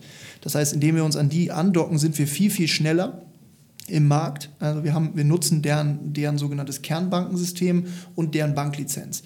Das heißt, die äh, garantieren, kümmern sich um diesen ganzen regulatorischen Apparat. Also es ist ja einfach ein Markt, der sehr, sehr stark von Aufsichtsbehörden und auch aus gutem Grund, wie wir alle wissen, muss man nur mal zehn Jahre zurückgucken, sehr stark reguliert wird. Darum kümmern die sich. Was wir im Moment machen, wir bauen nach vorne das Produkt sozusagen, ähm, also die App und den ganzen Dialog zum Kunden. Ähm, das heißt, wir sind diejenigen, die sozusagen mit, mit denen der Kunde oder die Kundin interagiert. Du öffnest ein Konto bei uns und so weiter. Dieser Mittelbau kommt dann von der Solaris Bank und nach hinten raus stellen wir wieder sicher, wie die Gelder verwendet werden. Mhm. Das ist nochmal wieder ein bisschen vergleichbar wie bei Lemonade auch. Ähm, oder bei vielen anderen Getränkeherstellern auch. Können wir auch gerne auch alle für die Werbung machen. Ähm, die wenigsten von denen haben selber eine Fabrik. So, wo sie einfach irgendwie große Greifarme wie bei Sendung mit der Maus Dinge hin und her fahren und so, sondern das, das haben die ganz, ganz Großen. Aber die meisten sozusagen entwickeln ein Produkt und sagen, wie, wie soll das schmecken, wie soll das aussehen, wie soll ich das anfühlen und dann fragen sie irgendjemanden, einen sogenannten Abfüller und der produziert das für sie und vielleicht, beim Beispiel Lemonade war es so, kümmern sie sich hinten raus noch, wo der Saft herkommt. So. Und ein bisschen ähnlich ist es bei uns im Grunde genommen jetzt auch. So, ähm, dass, dann, dass, dann, dass man einfach Teile des Bereichs der Wertschöpfungskette einfach outsourced, weil man sagt, können wir nicht, können wir auch noch nicht bezahlen, ähm, lassen wir erstmal andere machen. Und das ist aber auch was, was relativ neu ist. Das hätte es vor 10, 15 Jahren in der Form nicht gegeben. Deswegen sind die Eintrittsbarrieren in den Markt auch, haben sich dadurch auch verändert. Und deswegen gibt es ja diesen ganzen, der eine oder andere wird schon mal den Begriff Fintech gehört haben. Also viele Startups, klar, hier zwei Berliner Jungs, die nicken bei dem Thema. ähm, genau, gibt es einfach relativ viele Startups, die plötzlich reingehen in den Markt und irgendwie Finanzdienstleistungen anbieten, wie wir auch, ohne selber irgendwie im Hintergrund 50 graue Herren sitzen zu haben, die irgendwie mit der BaFin telefonieren oder faxen oder was man, was man mit der BaFin so macht. ähm, was, das hast du ja eben schon so ein bisschen angedeutet, äh, dass da auch ein paar andere Player auf dem Markt ähm, aktiv sind. Ähm, habt ihr schon Wettbewerber, also vielleicht direkte Wettbewerber, aber oder auch indirekte Wettbewerber, ähm, die für euch relevant sind? Ja, es gibt ähm, einige Akteure, die sozusagen so äh, das ganze Thema Smartphone Banking oder äh, Mobil oder Challenger Banks, die haben viele vollmundige Namen dafür erfunden, sozusagen so neue digitale Player, die irgendwie, die es vor fünf Jahren noch nicht gab und die jetzt plötzlich irgendwie äh, einfach mitmischen. Da gibt es schon ein paar von. Die machen das Thema auch hoffähig und die sind zum Teil wahnsinnig investiert. Die haben irgendwie einfach aber Millionen bis Milliarden irgendwelcher chinesischen oder amerikanischen Konzerne im Rücken und die machen schon, geben schon ganz gut Gas. Und die sind, was dieses Thema, okay, Banking neu äh, erlebbar machen im Produkt, da sind die Vorreiter. So, mit denen ähm, sozusagen werden wir uns schon irgendwie messen müssen, was diese Produkterreichung angeht. Und können wir aber auch, mit denen agieren wir, denke ich, auf Augenhöhe, was so das Produkt angeht. Es gibt jetzt keinen, der wie wir das mit so einer klaren Haltung und diesem Auftrag, Geld in die richtige Richtung zu lenken tut. Da gibt es dann die, die Paul eben genannt hat, die etablierten Nachhaltigkeitsbanken, die ähm, cool sind. Also die sozusagen die Grundidee ist genau die gleiche wie bei uns, zu sagen, Geld als, als Mittel posit für positive Veränderungen nutzen. So. Ja, das ist ein Punkt. Äh, es ist ja nicht nur so, dass quasi das Geld, was man bei euch anlegt, ähm, äh, äh, währenddessen in ähm, ja, eher nachhaltige Projekte investiert wird, sondern ähm, man einen bestimmten Prozentsatz, glaube ich, bei einer Kartennutzung bei euch auch noch irgendwie in den Klimaschutz direkt fließen, oder? Kannst du das mal erklären? Genau, es gibt verschiedene Wege, über die sozusagen wir als, als, äh, als Konto oder als Bank positiven Einfluss nehmen wollen. Das eine ist tatsächlich diese Mitteleinlagenverwendung, sozusagen das Geld, was auf, dem Konten, auf den Konten unserer Kunden liegt, damit arbeiten wir und damit arbeiten wir halt dezidiert anders, als es normale Banken tun. Das ist das eine. Das ja. zweite ist dieser Tomorrow-Beitrag bei uns. Jedes Mal, wenn du die Karte nutzt, wir einen Teilbetrag dessen in ein Klimaschutzprojekt äh, abführen. Das geht nicht zulasten des Kunden, das ist halt nicht der Kunde, sondern jedes Mal, wenn du überall mit irgendeiner Kreditkarte zahlst, in einem Café oder so, wird eine sogenannte Interchange-Fee fällig. Das zahlt der Kaffeebesitzer an die Bank. Das stecken sich die anderen Banken in die Tasche. Wir haben gesagt, wir leisten dafür eigentlich gar nichts so und wir wollten auch eine kleine spielerische Komponente da drin haben, dass die Leute irgendwie merken, jedes Mal, wenn ich mit Tomorrow unterwegs bin, leiste ich einen kleinen Beitrag. Das heißt, dieses Geld nutzen wir und führen das in den, aktuell in ein Klimaschutzprojekt in Brasilien ab. Wir haben noch zwei, drei weitere Projekte in der Pipeline. Das ist ein weiteres Element und äh, künftig wird es auch das ganze Thema Spar- und Investmentprodukte geben. Das heißt, du hast irgendwie 500 Euro von Oma zu Weihnachten gekriegt und willst sie beiseite legen. Da kannst du dir heute irgendwie einen Fonds von kaufen oder in irgendeinen äh, ETF äh, ähm, investieren. Und auch da wollen wir sozusagen coole, zeitgemäße, aber wirklich konsequent nachhaltige Möglichkeiten bieten. Dass du sagst, du willst was beiseite legen, sparen, investieren, für deine Kids vorsorgen. Da bieten wir dir Möglichkeiten, wie du das tun kannst, wie du auch auf deine saubere Rendite kommst, aber gleichzeitig das mit einem guten Gewissen tun kannst. Ähm, was ist euer Erlösmodell? Also gibt es ein kostenloses Konto, gibt es ein Abo? Ähm, worüber verdient ihr euer Geld am Ende? Das ist, ähm, sind eigentlich drei Säulen. Das eine ist ähm, Gebühren. Also wir haben so einen sogenannten Freemium-Ansatz, der ist jetzt ähm, auch nicht ganz unbekannt in der Digitalwirtschaft, so wie man es von Spotify kennt. Es gibt eine kostenlose Basisversion mit so ein paar ähm, Limitationen. Ähm, und es gibt eine kostenpflichtige Premium-Version, wo einfach zusätzliche Features, zusätzliche Nutzung drin ist. Das wird Kommt auch keine Werbung, bevor man überweisen will. Ja, ganz genau. Ja. Ähm, ganz genau. Ähm, nee, aber da hast du dann mehr Abhebungen und hast irgendwie künftig Sparkonten und Unterkonten und Partnerkonten und so. Also da wird einfach dir noch mehr geboten als Kunde und das geht dann mit einer monatlichen Vier einher. Das ist so dieser Bereich Gebühren. Das wird schon der wichtigste Umsatztreiber sein. Das zweite sind Finanzprodukte, habe ich eben drüber gesprochen, dass du irgendwann sagst, wir bieten dir auch nachhaltige Sparprodukte, nachhaltige Versicherungen, Altersvorsorge, der ganze Bereich. Und der dritte Bereich ist das ganze Thema Kreditgeschäft. Also sagen, wir nehmen das Geld und verleihen es und eben nicht an Heckler und Koch, sondern lieber an den Biobauernhof in der Uckermark oder so. Und äh, sozusagen, das wird sozusagen der, der, dritte Bereich sein, der auch zeitlich sozusagen noch am, noch am längsten brauchen wird. Jetzt ist es ja ähm, so, dass ähm, die Bankenbranche, wie du auch schon gesagt hast, ähm, stark im Umbruch gerade ist und dass mhm. natürlich auch viele alte Player versuchen, da irgendwie ähm, am Ball zu bleiben und äh, sich zu digitalisieren. Die einen äh, ja, schaffen das besser, die anderen schlechter. Ähm, nichtsdestotrotz haben sie ja zurzeit noch eine recht starke Stellung am Markt und auch viele finanzielle Kapazitäten quasi, um erstmal äh, zumindest diese User Experience zu verbessern, also mhm. um ähm, digitale Produkte auf den Markt zu bringen, die äh, für die bestehenden Kunden irgendwie äh, deutlich besser sich anfühlen als äh, vielleicht das bestehende Girokonto, wo man in die Filiale laufen muss oder so. Ja. Ähm, habt ihr da irgendwie Bedenken, dass, das, dass dieser Konkurrenzdruck dann doch recht schnell ähm, zunehmen wird und dass die Leute dann vielleicht gar keinen Anreiz haben, äh, zu euch zu wechseln? Also der wird sicher zunehmen. Äh, wir sind nicht so naiv anzunehmen, dass so ein bisschen diese Lethargie, die jetzt vielleicht eine Weile in der Branche geherrscht hat, dass die ewig fortdauern wird. Also wir werden uns ähm, massiven Wettbewerb aus, äh, ausgesetzt sehen. Da gibt es ja schon heute auch ein paar der etablierten Player, die da die da mit großen Schritten voranmarschieren. Insofern werden wir uns da nicht darauf ausruhen können, zu sagen, haha, die haben irgendwie das ganze Thema Smartphone nicht verstanden. So, deswegen müssen wir jetzt auch zügig loslegen, keine Frage. Aber nochmal, ich glaube, dass dieses, dieses Zusatzversprechen, was wir den Leuten geben können, zu sagen, du, du bist Teil von einer positiven Bewegung, du äh, leistest mit uns einen positiven Beitrag, du richtest im Grunde genommen dein, dein Bankingverhalten genauso aus, wie du die anderen Bereiche deines Lebens vielleicht auch ausgerichtet hast, dass das schon ein klares Versprechen ist, was so keiner äh, wird geben können. Und wir werden natürlich schon zusehen, dass wir an der Produkterlebnisfront auch weiter innovativ bleiben und Dinge irgendwie anbieten, die, die, die du anderswo nicht kriegst. Hm. Ähm, und ihr habt, glaube ich, das habe ich auch auf eurer Website gesehen, überlegt ihr ähm, einfach auch noch ein bisschen breiter mehr Produkte aufzustellen. Ne? Sowas wie Versicherung äh, mhm. kann für euch mal Sinn machen. Sowas wie so interne äh, äh, Kreislauf oder so Boni-Systeme. Sowas mhm. sind auch so Spielereien, die, glaube ich, für euch irgendwie interessant sein könnten. Ähm, und äh, auch sowas wie wahrscheinlich irgendwie Bauspar, Sparverträge oder ähnliches. Ne? Ja, dieses ganze Thema also wir heißen ja Tomorrow, wir tragen das morgen im Namen und dieses ganze Thema ist schon eins, was wir extrem wichtig finden. Also im Moment sozusagen wird Tomorrow noch oft ausgedeutet als für ein besseres gemeinsames Morgen, so unsere Zukunft, unser aller Zukunft nicht ruinieren, weil wir irgendwie den Hambacher Forst abroden.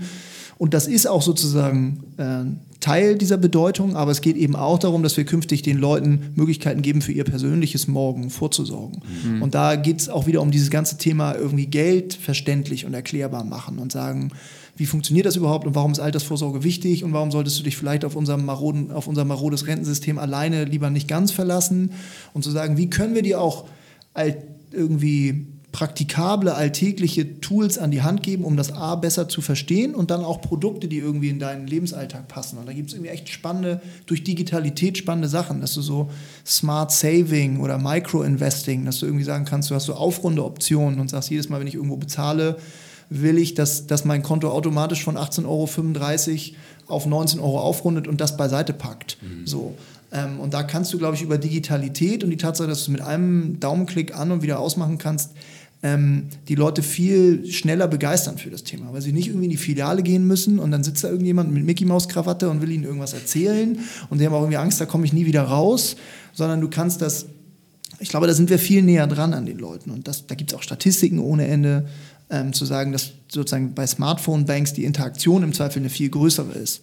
Ähm, das ist jetzt auch nicht per se gegeben, sondern da müssen wir auch wieder an uns arbeiten. Also da geht es auch viel um dieses ganze Thema Financial Education oder Literacy. So, da stehen wir auch ganz erst am Anfang. Aber wir werden jetzt zum Beispiel, wir wollen einen Redakteur einstellen, also der jetzt einfach so wirtschaftsjournalistische Kompetenz mitbringt und der uns hilft, dieses, diese super komplexen Themen von Geldpolitik über Zinslevel und so weiter äh, verständlich zu machen und sagen, was hat das mit deiner Lebenswirklichkeit zu tun? Und warum solltest du gar nicht moralisch, aber irgendwie sagen, du solltest dich damit zumindest auseinandersetzen, weil Geld ist omnipräsent, so, es äh, umgibt uns alle, aber die wenigsten verstehen so richtig, wie der Hase läuft. Und ähm, das äh, schließt mich in Teilen auch noch mit ein, aber ich glaube, dass, dass wir da die Leute einfach bei dieser irgendwie so eine Lernkurve lostreten. Ja, ich und mh, mm, ich persönlich muss euch da auch mal ein richtiges Kompliment machen, weil ähm, ich nicht nur, wenn man jetzt auf die Website schaut, sondern auch, äh, wenn man sich äh, alle anderen äh, Dinge anschaut, die ihr so publiziert oder wo, wo ihr quasi auftretet,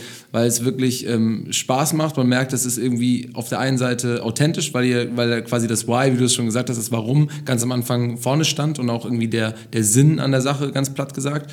Ähm, und äh, es gleichzeitig aber auch wirklich Spaß macht. Also, weil ne, allein die Seite sieht lustig aus, äh, spricht einen irgendwie alles gleich an und äh, das ist so ein Ding, wo ich mir auch selber denke, hm, das ist eigentlich so eine große Chance, weil wenn ich jetzt ein Schreiben von meiner Sparkasse bekomme, ja, oder äh, das ist ungefähr die, löst es die gleiche Emotion bei mir aus, wie wenn ich ein Schreiben vom Amt bekomme oder sowas. Das ist halt einfach sind ja schwarze Buchstaben auf einem weißen Papier, aber mehr ist das eigentlich nicht. Im Zweifel ärgere ich mich eher noch natürlich, weil mhm. ne, vielleicht muss man irgendwas zahlen oder sonst was was. Oder ich habe irgendwie administrativen Aufwand. Und ähm, bei euch ist es eigentlich eher so eine Mischung zwischen einerseits vielleicht mal einem geilen, neuen, aufregenden Produkt, was man irgendwie neu bekommt und auf der anderen Seite aber auch äh, dem Gefühl, dass man an irgendwas teilhaben kann, was halt einfach eine gute Sache ist. Ne? Genauso wie wenn ich irgendwie vom, von mich betrunken in der Fußgängerzone morgens vom WWF anschnacken lasse und dann äh, äh, irgendwie eine, eine, Mitgliedschaft unterschreibe und dann fünf Wochen ja. später einen Brief bekomme und dann denke so, ja, ist aber gut, dass ich das gemacht habe und dann eigentlich ein gutes Gefühl habe. Ja, ist bei euch auch so, dass es auf der einen Seite irgendwie Spaß macht, weil es ein cooles neues Produkt ist und auf der anderen Seite aber man auch irgendwie merkt, okay, ich bin irgendwie Teil von irgendwas und das, ja, ja das ist irgendwie eine gute Sache. So. Ähm, das finde ich, merkt man da ähm, auf jeden Fall schon mal richtig stark dran. Ja. Ähm, Du, ich habe, ja, ich, wir müssen ein bisschen auf die Zeit schauen, ne? Genau. Deswegen ähm, bin ich auch schon fast bei meiner letzten Frage. Ich habe äh, neulich mir ein äh, Z2X-Talk von dir äh, reingezogen und da hast du eine Story erzählt. Ich habe das so ein bisschen beiläufig im Hintergrund äh, äh gehört ähm, von irgendeinem Fonds DWS oder sowas, die, die mhm. irgendwie, wo, wo drauf stand, wir haben an nichts außer Rendite im Kopf. Ähm, oder wir haben nur Rendite im Kopf. Ähm, und dann hast du noch eine Story erzählt von ähm, irgendeinem Rentenfonds, der gleichzeitig auch an äh, Rüstungsunternehmen äh, äh investiert ist. Ähm, und dieser Rentenfonds war der Rentenfonds von, oder irgendeine Versicherung für, für Lehrer, glaube ich, die bei einem Shooting in Amerika gestorben sind. Kannst du die beiden Stories nochmal erzählen? Ja, kann ich machen. Kann ich auch äh, schnell machen, wenn uns die Zeit hier äh, weglaufen sollte. Genau, das eine ist ein Beispiel, was einfach sehr makaber ist und sehr zynisch klingt und als hätte sich das irgendwie Tarantino ausgedacht oder so, aber bei einem dieser furchtbaren Amokläufe in den Vereinigten Staaten gibt es ja leider regelmäßig welche, aber letztes Jahr in Florida war ein sehr großer, der auch diesen Riesenaufschrei nochmal mit dieser Bewegung, sozusagen, wo dann Hunderttausende von Schülern sozusagen durch Washington marschiert sind und so. Und da kam wenig später raus, allerdings hat das nicht wahnsinnig viel Aufmerksamkeit gekriegt, dass sozusagen der, der Pensionsfonds der Lehrer, in den die alle einzahlen, dass der massiv investiert war in den Hersteller des Schnellfeuergewehrs, was der Täter verwendet hat. So. Ähm, und das zeigt so ein bisschen die, die Perversion dieses Systems, dass die Leute natürlich aufschreien und nie im Leben irgendwas mit Schnellfeuergewehren äh, zu tun haben wollen würden und sich sozusagen auch ähm, davon abwenden, äh, in, in Schrecken verständlicherweise, aber gleichzeitig irgendwie ihr Geld irgendwo liegt und äh, diese, diese Firmen finanziert. Und das bringt sozusagen als Metapher sehr auf den Punkt, was ich vorhin vielleicht so ein bisschen hölzern versucht habe darzureichen, dass irgendwie Geld schreibt eine Geschichte, Geld wirkt irgendwo und man kann halt steuern, wie es das tut. Und das zweite DWS, äh, ich weiß gar nicht mehr, wie er heißt, Top-Rendite oder so. Ich hatte einfach vor diesem Vortrag in Berlin der ein sehr großer war, da saß man tausend Leuten gegenüber, habe ich in der Nacht davor tatsächlich mal geguckt, okay, was ist das meistverkaufte Finanzprodukt Deutschlands? Das war halt dieser Fonds. Und wenn du da reinguckst, dann ist da, sind da Rüstungsunternehmen dabei, dann ist da Shell dabei, dann ist da Nestlé dabei und so. Und das ist halt das eben war ein sehr spitzes Beispiel mit Florida. Ne? Und das andere ist aber sozusagen Finanzalltag in der Bundesrepublik Deutschland. So, all die Leute, die irgendwo hingehen und sagen, ich packe mal ein bisschen Kohle beiseite, das landet halt in Töpfen und richtet dann zum Teil gruselige Dinge an. So, und ich glaube, das muss man den Leuten einmal, diesen Schleier muss man ihnen einmal wegziehen und das ist irgendwie ein bisschen schmerzhaft und auch ein bisschen oberlehrerhaft. Und das, ja, das müssen wir, wie du gesagt hast, Paul, müssen wir gucken, dass wir das auf eine irgendwie smarte und auch nicht immer wieder voll labernde Weise tun, sondern dass wir aber ein paar Mal diese Punkte muss man schon ansprechen und sagen, ey Leute, dein Geld hat eine Wirkung, so macht dir das dessen bewusst. Und gleichzeitig müssen wir es irgendwie, die Barriere, müssen wir es den Leuten halt einfach machen, weil diese Geschichte haben sie vielleicht schon auch mal gehört, aber dann ist der Weg dann doch mühsam bis zum Kontowechsel. Und da sagen wir jetzt, Alter, hier kostet nichts, fünf Minuten am Konto eröffnen, sieht nice aus, macht Spaß, so. Ähm, und ich glaube, so, nur so wird ein Schuh draus. Äh, wir werden euch auf jeden Fall auch nochmal den Talk von Jakob da ähm, verlinken. Der, der, ist, glaube ich, im Internet verfügbar. Das mhm. hauen wir euch nochmal in die Show Notes für alle, die das interessiert. Mit, mit ein paar ultrarechten Hater-Kommentaren darunter. Ja, genau. Das ist, das ist fast, fast, das Beste noch der Leute, die sagen, wie, keine Rüstung. Ja, genau, Wer soll uns denn verteidigen? Und man so denkt, what? Es gibt, auch, ja, es gibt auch ein paar Leute, die dann sagen, na Mensch, aber was, wenn Shell nicht mehr finanziert wird, wie kommen wir denn jetzt von A nach B? Was sollen wir in unser Auto füllen und so weiter? Ich habe mir das auch mal durchgelesen. Ja. Das sind auf jeden Fall echt ein paar, paar weirde Sachen drin. Aber äh, wie gesagt, der Talk ist sehr empfehlenswert. Fünf Minuten, glaube ich, geht das. Also mhm. äh, auch schnell gemacht. Ähm, zum Abschluss nochmal äh, kurz zwei schnelle Fragen, die wir immer so ähm, ganz gerne stellen. Ähm, stell dir vor, du, du wärst jetzt quasi schon in Rente oder du würdest ein bedingungsloses Grundeinkommen bekommen. Auf jeden Fall mhm. irgendwie quasi für deine finanzielle mhm. Unabhängigkeit wäre gesorgt und du dürftest auch nichts mit Limonade und Banking machen. Was wären denn sonst so Themen, die dich umtreiben? Vielleicht auch jetzt schon umtreiben äh, nebenbei, aber für die du dann mehr Zeit hättest und mehr, mehr Muße? Boah, das ist eine lange Liste. Ne? Da, kommen wir zum, zum, zum Ausgangspunkt zurück. Tatsächlich, mein Leben ist schon ganz schön vollgestopft im Moment. Ich habe drei kleine Kids. Ich habe dieses tolle Unternehmen. Ich bin Vorstand von, von der NGO, die ähm, im Bereich zivile Seenotrettung unterwegs ist, von SOS Mediterranee. Das muss ich hier noch loswerden. Kein Interview ohne dieses Thema zu droppen.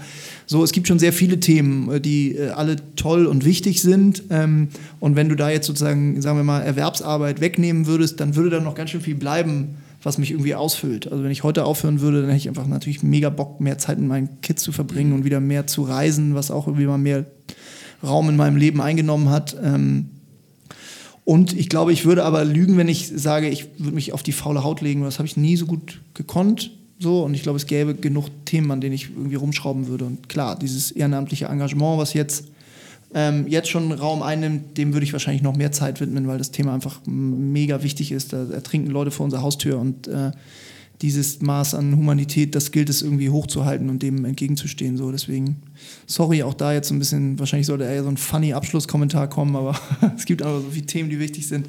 Genau. Genau, darum geht es ja, dass, äh, dass genau dafür halt irgendwie Öffentlichkeit Ja. äh, und Aufmerksamkeit äh, geschaffen wird. Paul, hast du nur eine letzte kleine Frage? Du bist doch immer hier Du so hast gerade der... gesagt, wir haben noch zwei Fragen. Ja, eine haben wir jetzt ja schon gestellt und Ja, genau. Ja, du hoffe bist jetzt... du noch eine zweite hast. Irgendwas gut. Boulevardeskes, Paul, komm. Ja, genau, jetzt kommt eigentlich der, der funny Abschluss, ja, ich überlege, auf was, den alle wenn du die zweite Frage stellst.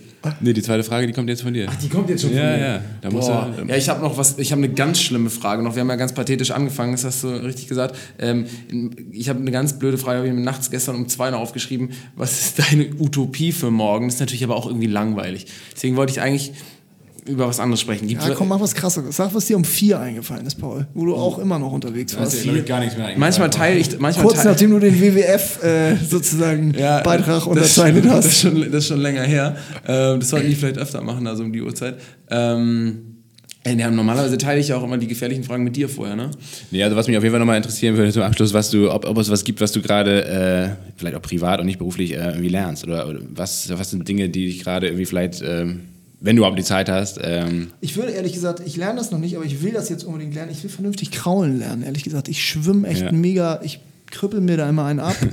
ähm, und der, der Beinschlag ist echt eine Katastrophe. Ich will mal so einen Kurs machen. Mein Schwimmbad hat das nicht angeboten bis dato. Ich muss mir jetzt ein neues Schwimmbad suchen.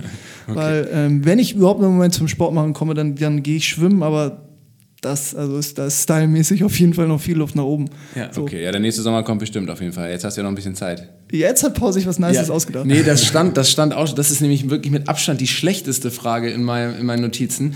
Ähm, wir haben jetzt in der letzten Zeit ähm, den äh, Christoph von äh, Hydrophil äh, interviewt, der ähm, ja auf der einen Seite bei Viva Con Aqua auch schon war und ähm, aber auch bei SOS Mediterranee äh, sich engagiert.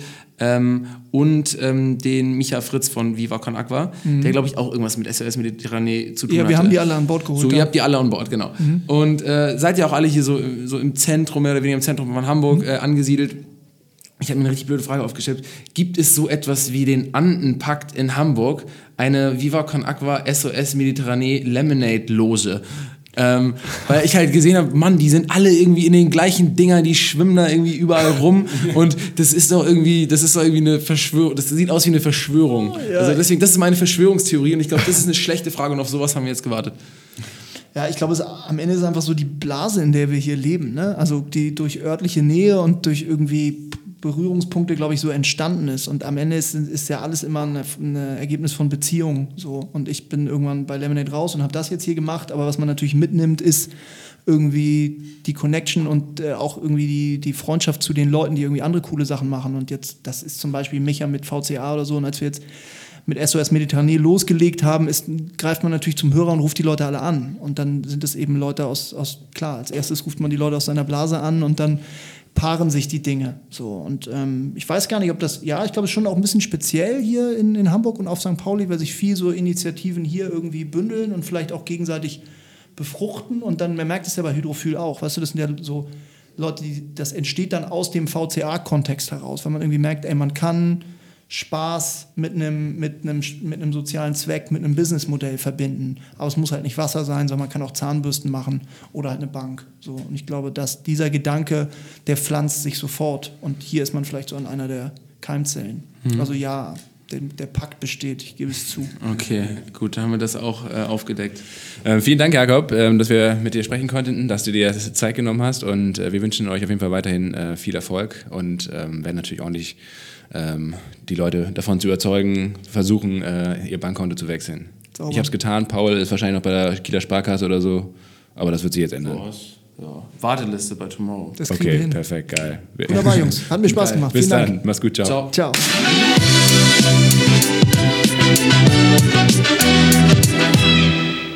So, Paul, jetzt nehmen wir zum fünften Mal das Auto auf. Einfach immer ein bisschen verplant haben. Oh, wir nehmen schon auf. Ja, den Aufnahmeknopf zu drücken. Aber geil, wir haben ja Zeit. Ja. Deswegen ähm, machen wir es jetzt einfach nochmal. Und die erste Frage natürlich an dich. Ähm, geiles Ende vom Interview. Ja. Andenpakt. Eine bessere Frage hättest du dir auch nicht überlegen können jetzt Ja, für, ich habe für Jakob. Ne? ich hab Jakob zum Schluss natürlich mit echt äh, durchwachsenen Fragen bombardiert. Die hat er aber alle ganz gut mit einem Lächeln wegpariert. ja, Kommunikationsprofi durch und durch. Klar. Ähm, nee, Lässt er abperlen alles. Ja, Jakob, also der Andenpakt ähm, ist, glaube ich, so ein Männerbündnis äh, gewesen, irgendwie um 2000 rum, von ähm, junge Unionsmitglieder, die damals in einem Flugzeug saßen und über die Anden geflogen sind ähm, und gesagt haben, so, wir gründen jetzt mal einfach so einen geheimen Männerbund hier in der CDU. Ähm, da sind dann viele Mitglieder dazugekommen und es wurde eigentlich ein ernsthafter Bund. Unter anderem war da, glaube ich, Roland Koch, der Bouvier ähm, und äh, äh, Christian Wulff drin und noch viele andere ähm, aus dem eher rechten Flügel der. Hört sich dann ähm, aber nach ehemaligen JU-Mitgliedern an, Ja. weil die sind ja alle schon ein bisschen älter. Genau, Ne? die waren schon ein bisschen älter, die haben den Kreis ein bisschen erweitert, wie auf guten Partys. Erst ist irgendwie so Ü30 und irgendwann bist du bei Ü60 gefühlt. Ähm, und äh, genau, da wollte ich dann irgendwie wissen, weil es mir natürlich schon aufgefallen, dass es hier in Hamburg auch eine kleine Clique ist, ne? SOS Mediterranee, Viva Con Aqua, Lemonade, die kennen sich natürlich schon alle. Aber ja, der Vergleich zum Andenpakt ist natürlich weit hergeholt. Aber auch da, hast du ja gerade schon gesagt, gutes Beispiel, Kommunikationsprofi Jakob hat das perfekt beantwortet. Ja, also Kommunikation stand definitiv ähm, im Mittelpunkt äh, des Gesprächs und wie man vor allen Dingen gute Kommunikation macht und wie wichtig gute Kommunikation ist auch für nachhaltige Ja, Unternehmen. gerade bei nachhaltigen Unternehmen, Ja. da ist das, glaube ich, jetzt ein geiles Beispiel dafür, ähm, weil es einfach häufig von ähm, Produkten oder Organisationen, die im Bereich Soziales oder Nachhaltigkeit unterwegs sind, schon so eine kleine Achillesferse ist, ja, die Kommunikation. Vielleicht sogar auch, ähm, auch, weil es manchmal sehr schwere Themen sind, ja, also wenn es jetzt um Menschenhandel oder um Wasserverschmutzung geht, ist es nicht immer ganz so leicht, irgendwie dann so den, den Spaßhut äh, rauszuholen. Ähm, da ist es vielleicht einfacher, wenn man irgendwie Cola verkaufen möchte. Ähm, aber ich glaube, gerade deswegen ist total wichtig, diese Themen irgendwie ähm, hochzuholen und, und so zu verpacken, dass Leute ähm, ja, damit stärker interagieren. Ja, und vor allen Dingen nicht über so die klassische Schiene, irgendwie, keine Ahnung, Mitleid zu erzeugen oder irgendwie anders ähm, eine Moral zu appellieren. Das Wichtige ist, dass es viel Spaß macht, dass es ein aber auch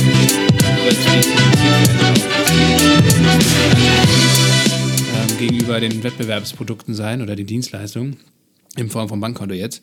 Und ähm, das hat Jakob, glaube ich, äh, wie kein anderer verstanden, dass man ähm, da eben einfach immer mal eine Schippe drauflegen muss ähm, und ähm, ja, und sich vor allen Dingen auch letztendlich mit Produkten oder Sachen messen lassen muss, die eben vielleicht auch nicht nachhaltig sind. Aber am Ende ist es den Leuten gar nicht so wichtig, leider, ähm, wie Nachhaltigkeit. Ja. Wie nachhaltig irgendwas ist. Ja, ist, ist häufig der Fall. Es spricht einen dann erstmal ins Auge und dann muss es halt geil aussehen und auch geil kommuniziert sein. Und wenn es dann auch noch gut ist, dann hast du eigentlich, glaube ich, gewonnen. Klar, klar, die, die, der ganze Background, das Inhaltliche muss natürlich stimmen, aber das reicht eben nicht aus. Ich glaube, das machen tatsächlich viele ähm, soziale Unternehmen auch oder NGOs auch falsch, dass sie denken, ja Mensch, wir haben doch eigentlich so eine geile Story und das Produkt ist so gut und so schlüssig. Das hatten wir auch mal hier mit ähm, Peter Eckert von Quartiermeister besprochen, so, dass sie einfach gedacht haben, ja komm, äh, unser Bier, wenn das nachhaltig ist und community-mäßig unterwegs, dann kaufen die Leute das schon. Aber ähm, ja, die Qualität und der Geschmack in dem Fall muss stimmen, aber vor allen Dingen auch die Kommunikation und die Verpackung, weil sonst kauft es einfach keiner. Ja, und gerade, also Jakob ist ein tolles Beispiel schon wieder von jemandem, der war bei Jung von Matt, also der kreativsten Werbeagentur der Welt. Der war, oder der hat Lemonade mitgegründet, ähm, ne, auch mega großes, erfolgreiches, cooles Unternehmen. Der hätte jetzt als Marketingprofi überall einsteigen können, aber ähm, er sucht sich äh, ausgerechnet so ein richtig schweres Bankenthema aus, wo 99% aller Gründer wahrscheinlich die Finger von lassen würden und zieht das jetzt neu hoch. Ähm, und gerade so einer finde ich, oder gerade bei so einem macht es total Spaß, dieses Bild einer diesem Bild einer Utopie, einer Utopie zuzuschauen ähm, und dann letztendlich auch irgendwie dran zu glauben, weil das ist so einer, ähm, wenn er mir davon erzählt, dass er das macht, dann habe ich, ne, dann, dann glaube ich, dass er das schaffen kann, einfach so groß aufzuziehen. Und gibt ja so ein ganz kitschiges Zitat von irgendjemandem. Ähm, sorry da Das sind- draußen. Das sind immer die besten Sorry da Zitate. draußen an den Urheber, aber der so sinngemäß gesagt hat, ähm, also wenn du nicht daran glaubst, dass Menschen irgendwann fliegen können, dann schaffst du es auch nicht, ein Flugzeug zu bauen. Ja, und Jakob ist halt einer, der glaubt, dass Banking Spaß machen kann und nachhaltig sein kann. Ja, wir wünschen ihm auf jeden Fall viel Glück. Die Analogie, das Zitat hier mit dem Flugzeug ist ja auch wieder ein kleiner, kleiner Turn zurück zum Antenpakt. Schön, ja. Toll. Und damit schließen wir dann, glaube ich, hier das Outro. Viel Spaß und bis zur nächsten Folge. Geil, bis dann.